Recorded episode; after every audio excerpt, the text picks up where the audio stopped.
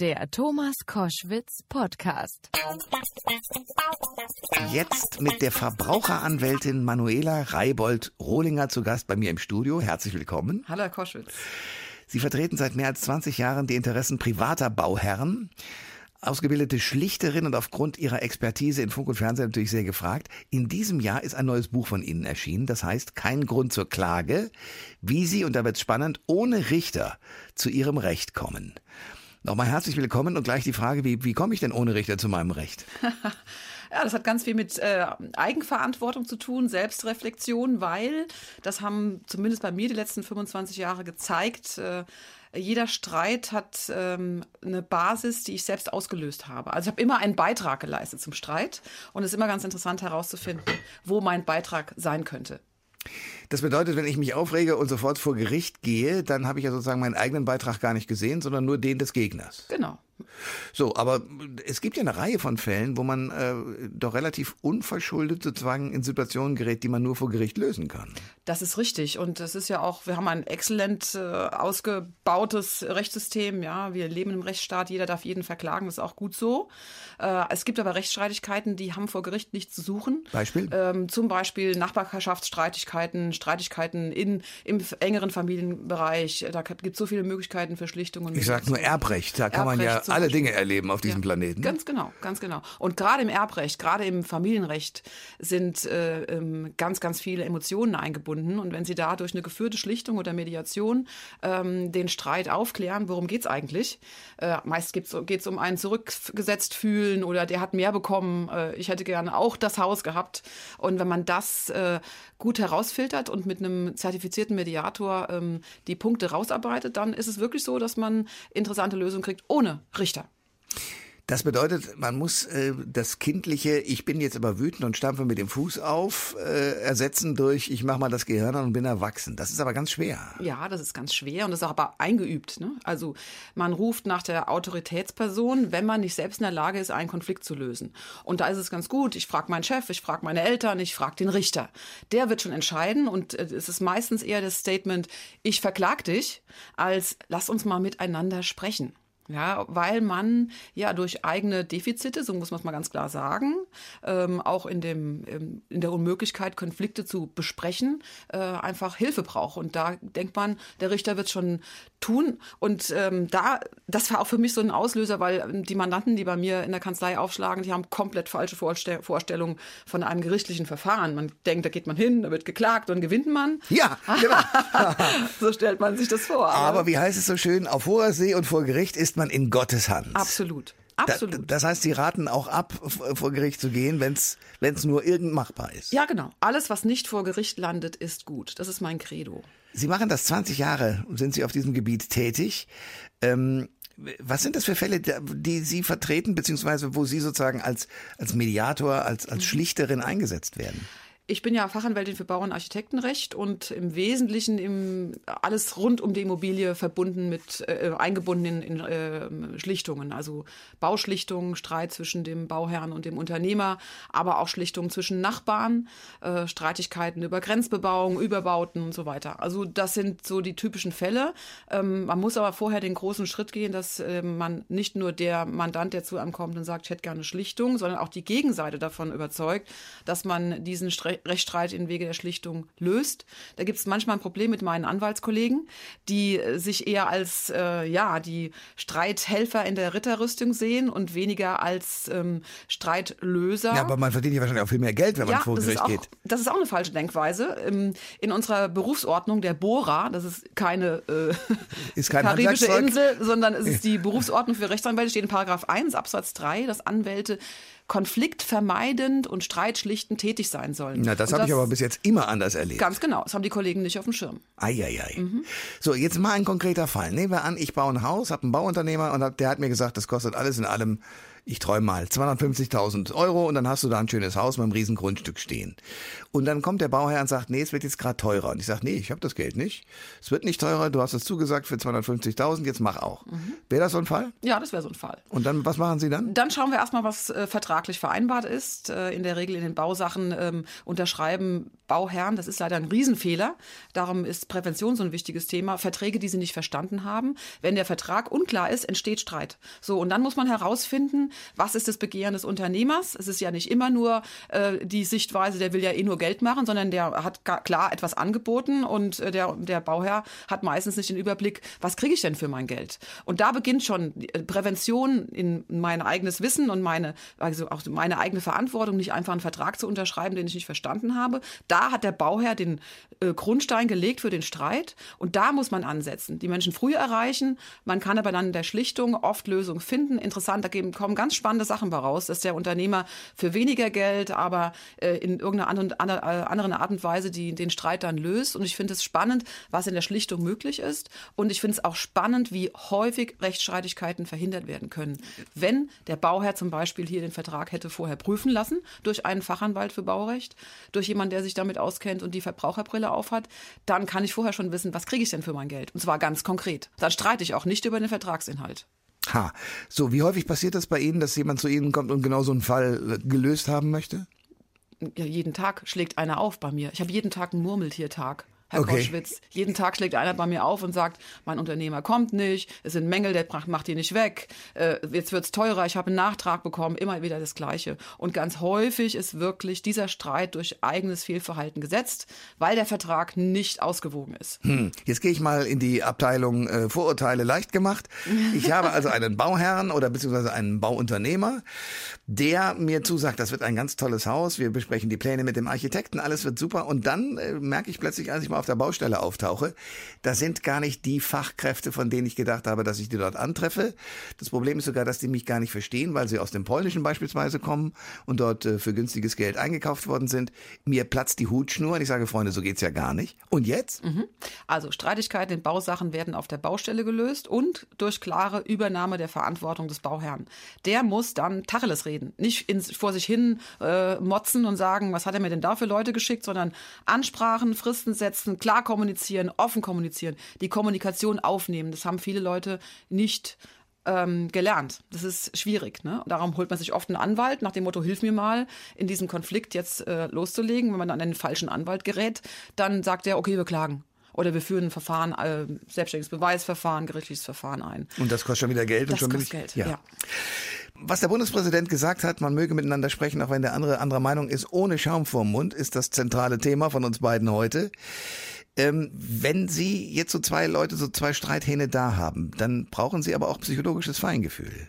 Ja, Empathie ist wichtig auch sich darauf einzulassen, den anderen mal zu Wort kommen zu lassen. Es ist ganz oft so, dass im ersten Gespräch äh, der Unternehmer so mit verschränktem Arm ja, am Tisch sitzt und sagt, genau. ich, für mir kriegen Sie kein Geld, ja, vergessen Sie das. Ich weiß auch überhaupt nicht, warum ich hier bin. Mein Anwalt hat gesagt, ich soll kommen.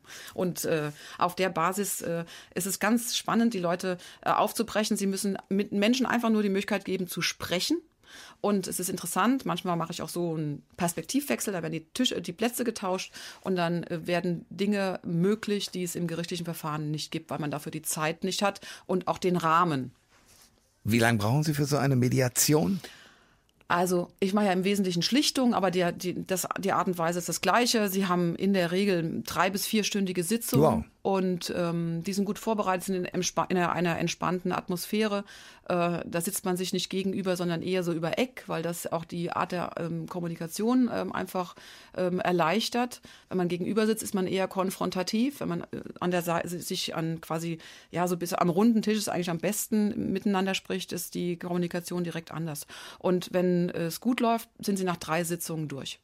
Drei Sitzungen Jawohl. brauchen Sie? Mhm. Das heißt, die erste Sitzung dient dazu, überhaupt erstmal aufzubrechen genau. oder? Es gibt mehr, mehrere Phasen in der, in der sogenannten Eröffnungsphase. Schauen wir erstmal, ähm, worum geht's hier eigentlich? Ne? Also man bearbeitet dann das, äh, die Frage, worum, wer will was? Der eine will Geld, der andere will, will kein Geld zahlen oder der eine will einen Mangel nicht beseitigen oder der Nachbar sagt, nein, äh, mein Carport bleibt da stehen, äh, ich will äh, die Hecke äh, weghaben das wird erstmal kommuniziert und dann versucht man in, der Bearbeitungs- und Lösungsphase ganz spannende äh, Lösungen zu finden, die oft ganz weit weg sind von der rechtlichen Lösung, aber in, in der Sache weiterführen und die Parteien dann befrieden. Und wenn beide Parteien mitgewirkt haben an, an einer Lösung, sind die viel zufriedener mit dem Ergebnis. Das muss man wirklich so sagen.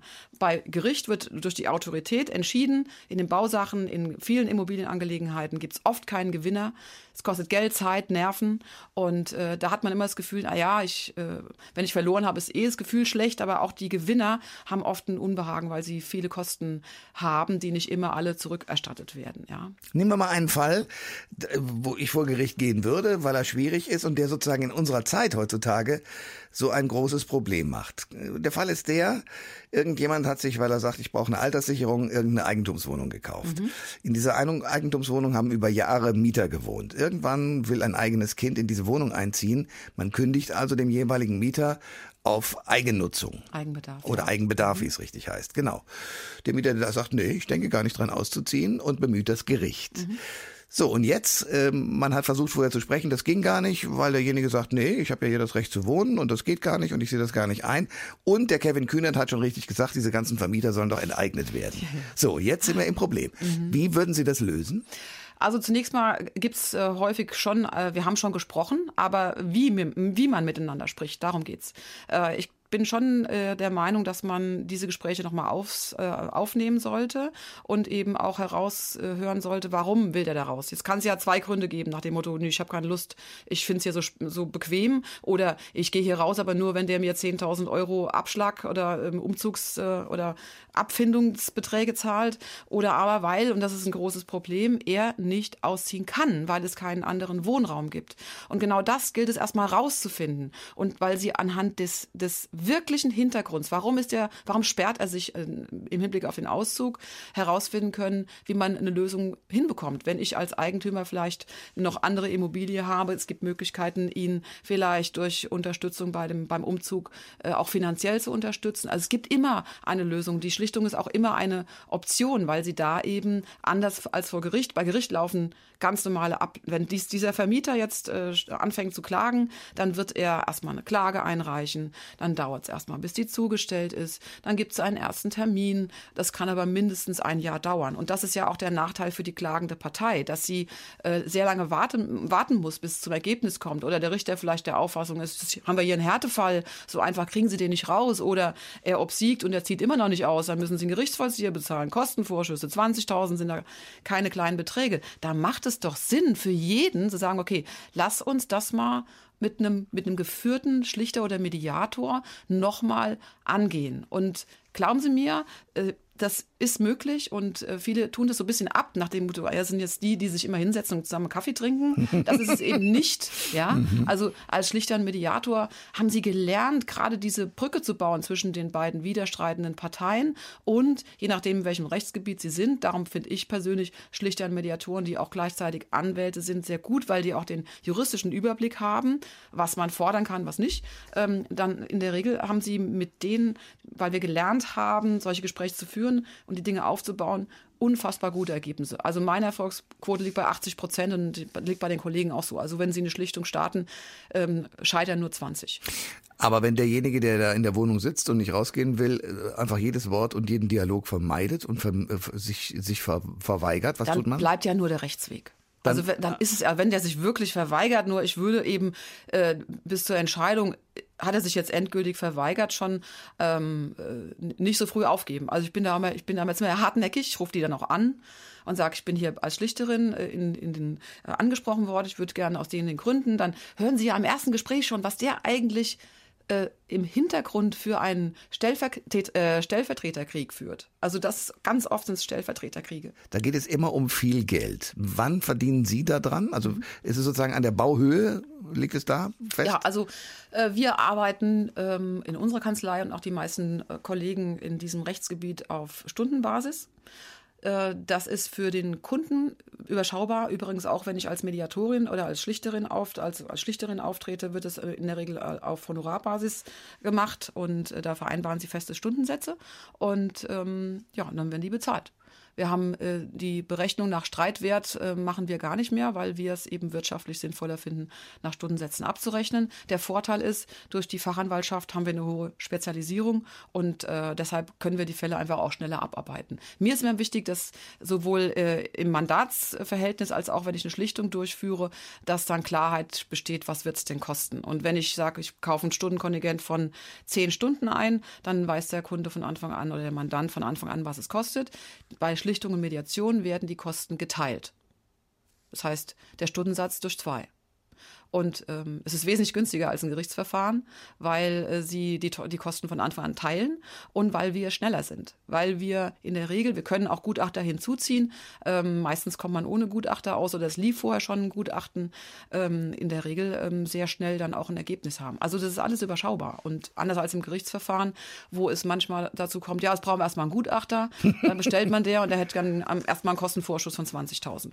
Dann fällt ja jeder aus, aus dem Latschen. Das stimmt. Haben Sie den Eindruck, weil weil dieses äh, Schaum vorm Mund Zitat, man möge miteinander reden ohne denselben, äh, geht mir immer noch durch den Kopf. Haben Sie den Eindruck, dass das in letzter Zeit schlimmer geworden ist? Ja. Woran liegt das? Das ist die Angst in der Gesellschaft. Angst begründet also das, wenn, wenn jemand Angst ist, dann verhält er sich auch, wer ängstlich ist, dann verhält er sich anders. Es gibt so viele Menschen, die keinen Wohnraum haben. Die haben Angst um, um ihre Existenz. Ähm, wenn man äh, dann aber auch lernt, auch das ist ein Teil, was mir so wichtig ist und was ich so ähm, auch gern ähm, kommunizieren will. Ähm, Lösungen beginnen immer bei mir selbst. Wo ist mein Beitrag, dass ich hier jetzt Stress habe?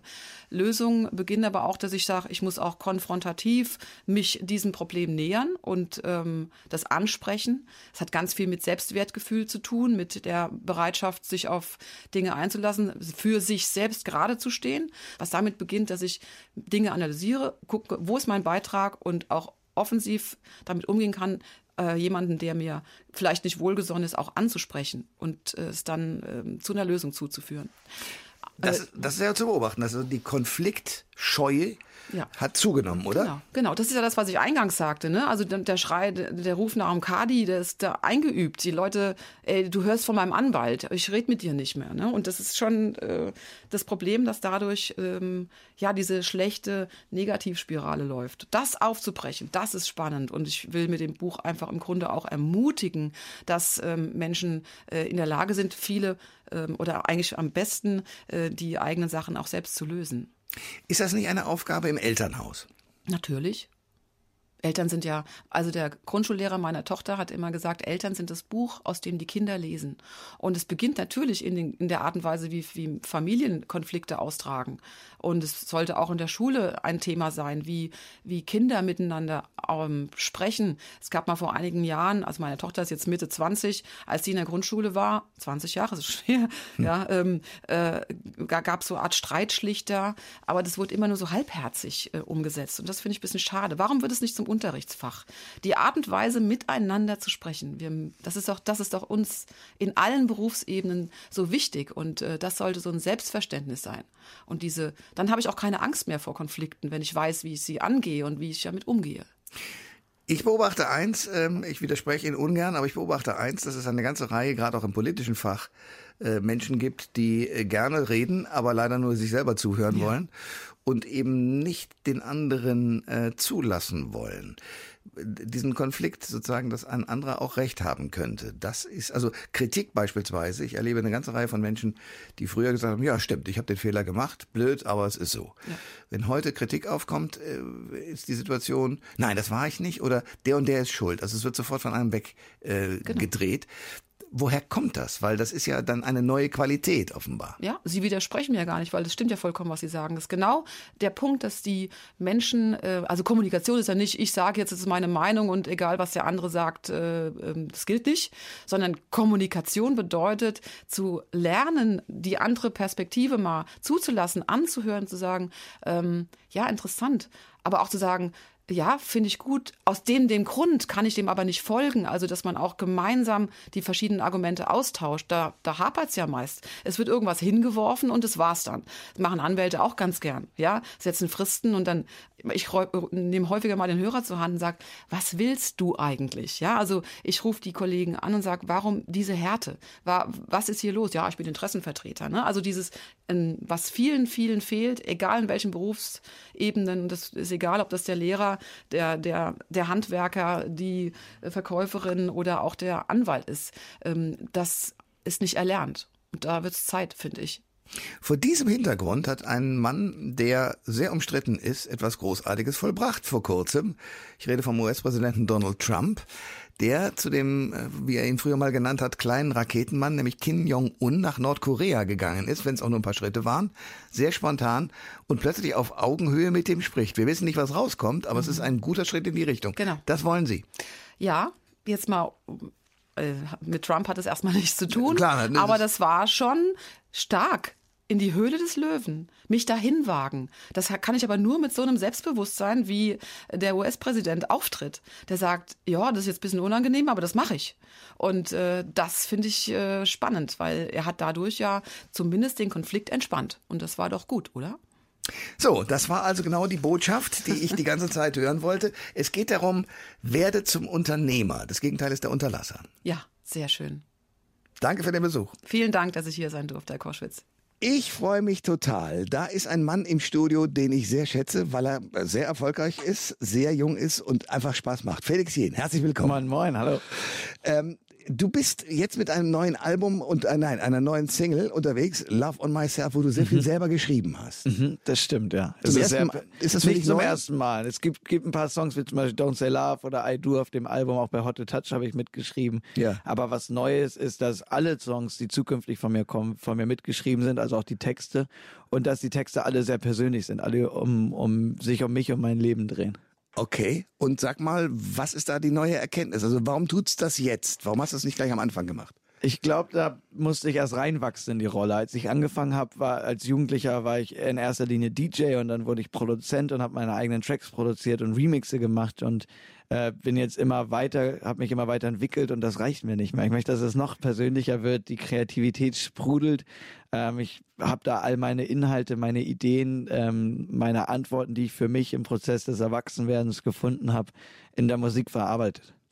Ähm, Love on Myself, also sich selber zu mögen. Mhm. Ist das schwierig für dich? Nicht mehr.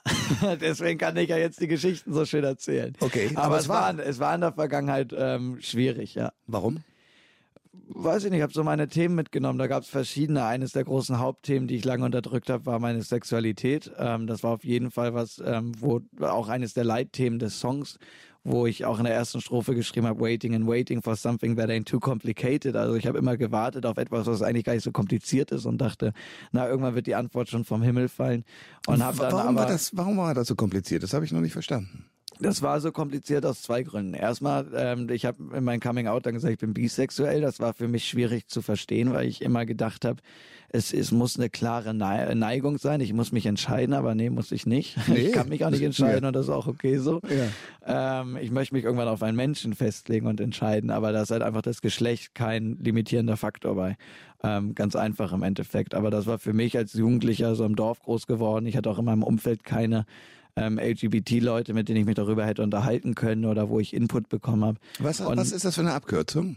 LGBT ist yeah. äh, Lesbian, Gay, okay. G, Gay, B, Bisexual, okay. T ist Transgender. Äh, sorry, und ich glaube, es geht eigentlich offiziell noch ja. weiter. Ähm, die, die, mittlerweile steht da am Ende, glaube ich, ein Sternchen, weil natürlich das alles immer ganz politisch korrekt sein muss. Ja. Aber das ist so ein gängiger Begriff, ähm, ähm, der benutzt wird. Und ähm, auf jeden Fall hatte ich da nicht so viel Input viel und habe das lang mit mir selbst ausgemacht und hatte das Gefühl, dass ich nicht normal bin, in Anführungszeichen. Auf jeden Fall nicht das, was von der Gesellschaft als normal empfunden wird. Und das war für mich als Jugendlicher schon ein Problem. Das kann ich nachvollziehen. Wie, wie, wie sind deine Eltern äh, damit umgegangen? Hast du denen das frühzeitig sagen können oder auch nicht? Was heißt frühzeitig? Auf jeden Fall, bevor ich erfolgreich geworden bin. Dann, ich glaube, ich war 18, als ich mit meiner Mom dann gesprochen habe, da kurz davor mit meinen Brüdern auch schon. Okay. Ähm, also schon zum Glück, äh, bevor ich erfolgreich war und um die Welt gereist war, dass ich da einen Rückhalt hatte in der Familie. Das war schon super. Wie ist das denn eigentlich? Also ich meine, wir haben ja schönerweise schon mal miteinander telefoniert. Da warst du mit Cheerleader gerade äh, in die Charts gegangen und hast sozusagen erste Erfolge gefeiert. Wie ist es jetzt für dich? Die Jahre sind vergangen. Du bist äh, immer erfolgreicher geworden. Immer mehr Leute gucken auf dich. Wie ist Ja. das für dich? Mittlerweile ist das ganz entspannt. Ich hatte in den Jahren auch viele Ups und Downs und musste auch lernen, damit umzugehen. Viele neue Herausforderungen, oft auch einfach eine Reizüberflutung, total viele Impulse. Ich war jetzt mittlerweile in 50 Ländern, Wow. habe in fast allen davon auch Auftritte gespielt und Ja. stehe total im Fokus, immer in der Öffentlichkeit, in den Medien und ähm, das ist einfach ja, ganz viel Neues. Ich war halt irgendwann einfach mal so ein Kid aus dem Dorf, was Bock hatte, Musik zu machen. Und auf einmal ist da so eine riesen Erwartungshaltung da. Und da musste ich erst lernen, mit klarzukommen. Aber das habe ich ähm, geschafft mittlerweile und bin deswegen jetzt ganz ruhig und geerdet und bespreche auch persönliche Themen sehr gerne. Hast du denn ähm, irgendwelche Freunde um dich rum, die sozusagen immer schon da waren und deine Popularität gar nicht so wichtig finden? Ja, auf jeden Fall. Also die, die Key-Freundesgruppe sozusagen aus der Heimat Wie ist gut. eigentlich unverändert geblieben. Ja, wie gut. Ähm, und dein um die Welt reisen, dieses hektisch sein und Termine machen müssen. Es hat einen Kollegen von dir ja schon äh, das Leben gekostet sozusagen. Also diesen Druck, wie geht man damit um? Oder wie gehst du damit um? Ich habe in erster Linie verstanden, dass ähm, ich die Wahl habe. Das ist ganz wichtig. Es gibt einen Druck von außen und eine Erwartungshaltung, aber der muss ich mir nicht beugen. Ich muss nur machen, was ich machen möchte. Cool. Und das ist eine sehr coole Erkenntnis, die sehr hilfreich ist. Wie alt bist du jetzt? 24. Sei froh, dass du das jetzt schon weißt. Es Auf gibt jeden viele Fall. Menschen, die mit 40 oder 50 das, die, die Kurve nicht gekriegt haben. Ja, klar. Das ist cool. Ähm, du bist überhaupt sehr jung in dieses ganze Gewerbe gekommen. Machst du dir Gedanken darüber, dass das so immer weitergeht? Oder wie, wie, wie stellst du dir dein Leben so vor? Oder stellst du es dir gar nicht vor? Ich versuche mich nicht festzulegen auf Zukunftspläne, weil das, glaube ich, keinen Sinn macht, weil man die Zukunft nicht planen kann. Ich versuche im Moment zu leben, im Hier und Jetzt und zu gucken, okay, was tut mir gut, worauf habe ich Bock, versuche Entscheidungen aus innerem Antrieb heraus zu treffen und nicht aufgrund der Außenwahrnehmung, versuche auf meine Emotionen zu hören und denen zu vertrauen. Und ich habe ein paar Zukunftspläne habe ich natürlich schon. Also ich will auf jeden Fall mal Hausmann werden und Kinder haben. Und äh, Das dann, ist so der Plan, okay. Dann kann ich nicht mehr in 50 Länder reisen, zumindest nicht andauernd. Ja. Das heißt, da müsste ich dann schon gucken, wie ich das Ganze anpasse. Aber wo ich mir sicher bin, ist, dass die, die Kreativität in mir und ähm, das, das Künstlersein, das, was mich antrieb, das wird, glaube ich, immer bleiben. Das, das werde ich nicht verlieren. Aber das kann man ja in ganz viele verschiedene Richtungen lenken. Und, und auch zum Beispiel könnte ich Produzent oder Songwriter für andere sein und äh, nicht mehr der Künstler auf der Bühne. Oder ich bin nur noch ab und zu der Künstler auf der Bühne oder ich mache was ganz anderes, keine Ahnung, das weiß ich noch nicht. Aber ich glaube, ich werde immer was Kreatives machen und Familie spielt für mich eine ganz große Rolle. Du hast viele Künstler, mit denen du zusammenarbeitest. Du hast mir damals erzählt, Jasmine Thompson hast du bei YouTube äh, gefunden und geil gefunden und gesagt, mit der muss ich das machen. Wie, wie war es jetzt mit den anderen? Also zum Beispiel Callum, äh, Callum Scott oder andere Leute, die du gefunden hast. Wie findest du die?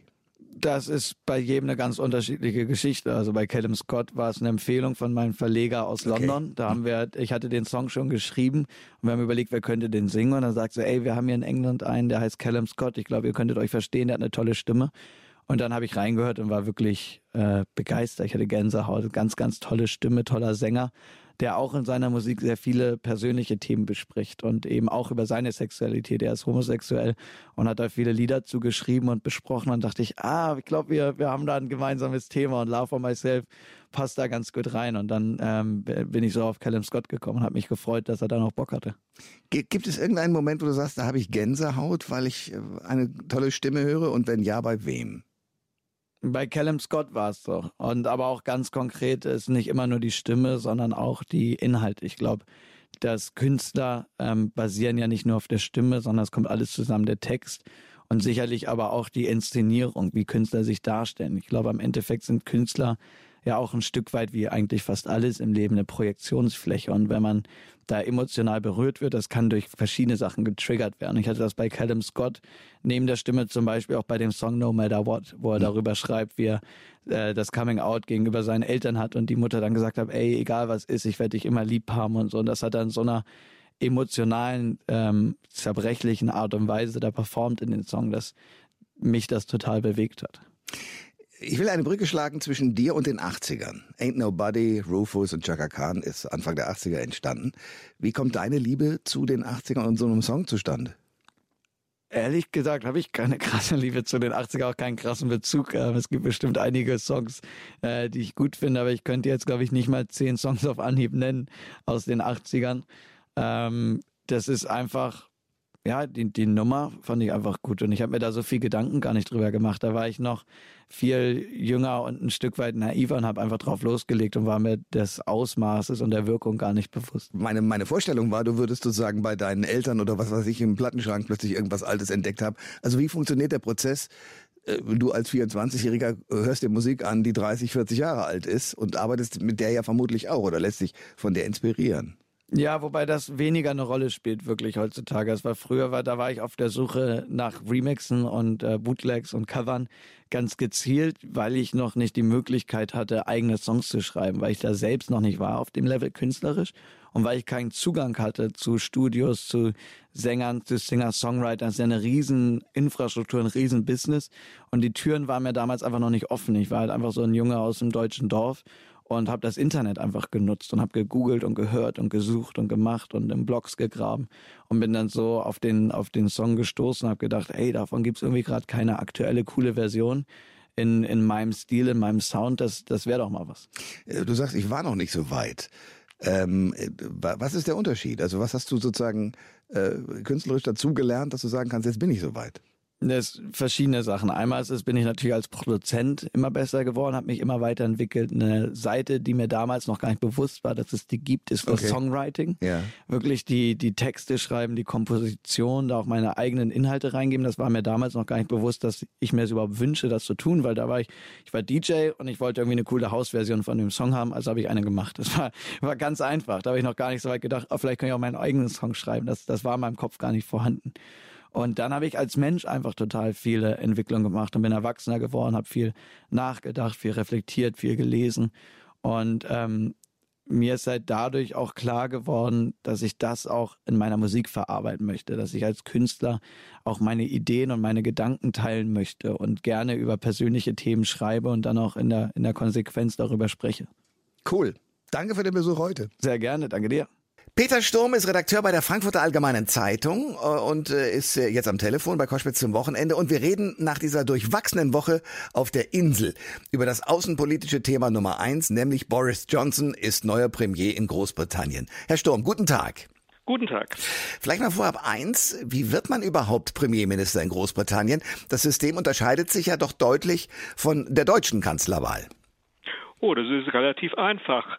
Äh, sie werden von der Partei nominiert und äh, dann gehen Sie zur Königin und sagen, ich habe eine Mehrheit im Parlament, dann sagt die Königin, äh, gut, dann bilden Sie bitte eine neue Regierung. Und dann ist es gut. Es gibt keine formale Wahl im Unterhaus, also so mit Kanzlermehrheit und so, ja. vor, vor der man dann irgendwie zittern müsste. Und äh, es hat sich ja auch gezeigt, eine Abstimmungsniederlage bei selbst bei sehr wichtigen Themen wie diesem Brexit-Vertrag stürzt eine Regierung nicht automatisch. Was möglicherweise in Deutschland ganz anders wäre. Das ist sehr anzunehmen.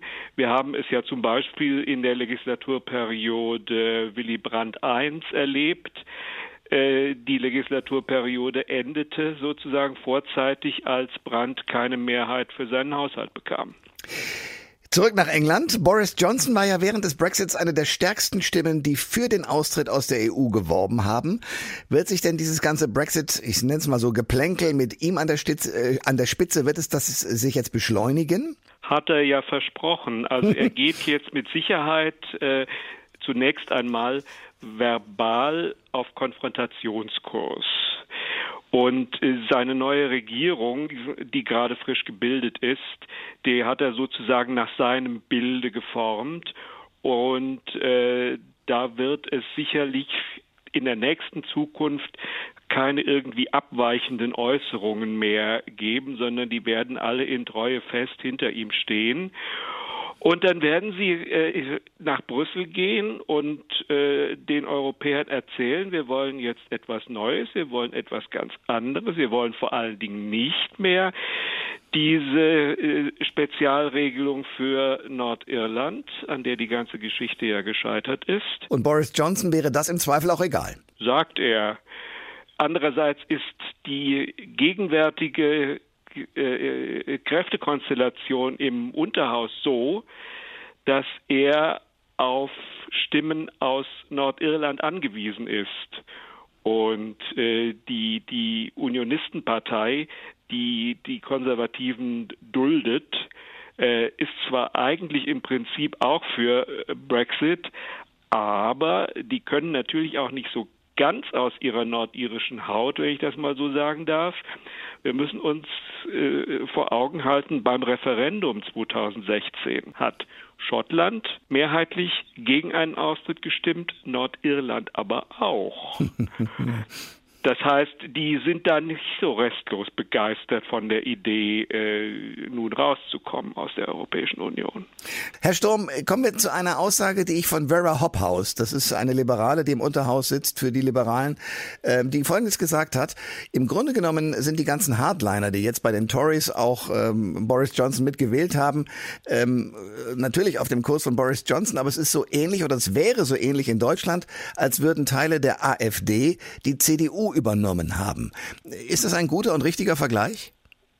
Mm, also diese Strömung, äh, die gab es innerhalb dieser Partei immer. Und äh, da haben sich dann halt einfach äh, die innerparteilichen Kräfteverhältnisse verschoben. Und äh, der Faktor Johnson, der Faktor Person, der Faktor Mensch sozusagen, mhm. der hat dabei durchaus eine große Rolle gespielt. Er ist halt also ein Typ, der, naja, der auffällt, der auch auffallen will, und er hat ja ein großes Zeremoniell daraus gemacht 2016. Wie werde ich mich entscheiden? Ich gebe es dann und dann bekannt. Und da gibt es ja diese Geschichte. Er war ja äh, neben, er war Parlamentarier und nebenbei sozusagen Kolumnist äh, für den Daily Telegraph, die große konservative Tageszeitung. Mhm. Und er habe zwei Kolumnen geschrieben. Eine, die sich für den Verbleib in der EU ausspricht und eine dagegen. Und die habe er sozusagen nebeneinander gelegt und sich dann kurzfristig entschieden, äh, die Anti-EU-Kolumne abzuschicken. Selbst wenn es nicht so genau stimmt, ist es doch so gut erfunden, hm. dass sie uns den Menschen Johnson relativ nahe bringt. Der findet sich selbst echt gut. und ja. äh, ist in einer Hinsicht sozusagen ein typisches englisches Oberklassenkind wir sind es doch, die berufen sind zu regieren. Ja. Und auf uns kommt es doch letzten Endes an.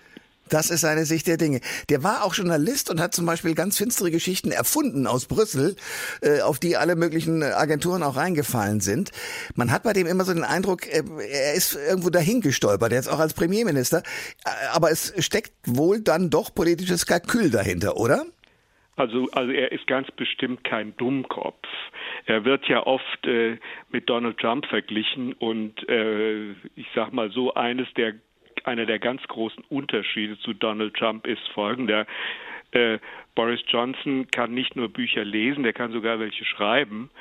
Und äh, was beide allerdings verbindet, ist so ein Hang ähm, sich nicht mit den, mit den Details eines Problems zu befassen. Er will so die groben Linien vorgeben. Da können Sie, wenn Sie wollen, wir so ein Oberklassenphänomen herauslesen. Für alles andere haben wir, haben wir unser Personal. Das sagt ein Mann, der den Boris Johnson ziemlich gut beobachtet hat in letzter Zeit für die Frankfurter Allgemeine Zeitung, Peter Sturm. Danke für das Gespräch. Ich bedanke mich. Alle Informationen zur Sendung gibt es online auf thomas-koschwitz.de.